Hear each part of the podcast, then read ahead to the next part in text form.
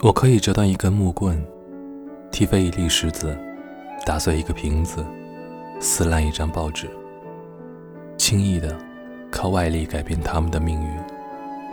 或许只因为他们的无关紧要，甚至是我的无聊。我开始疲于对别人虚伪的褒奖，连每日三省的抱负也丢了。我希望我不喜欢的人信仰的那些神，都真实存在。把无关紧要的你和我，随手扔进同一个空盒子里，再也想不起来。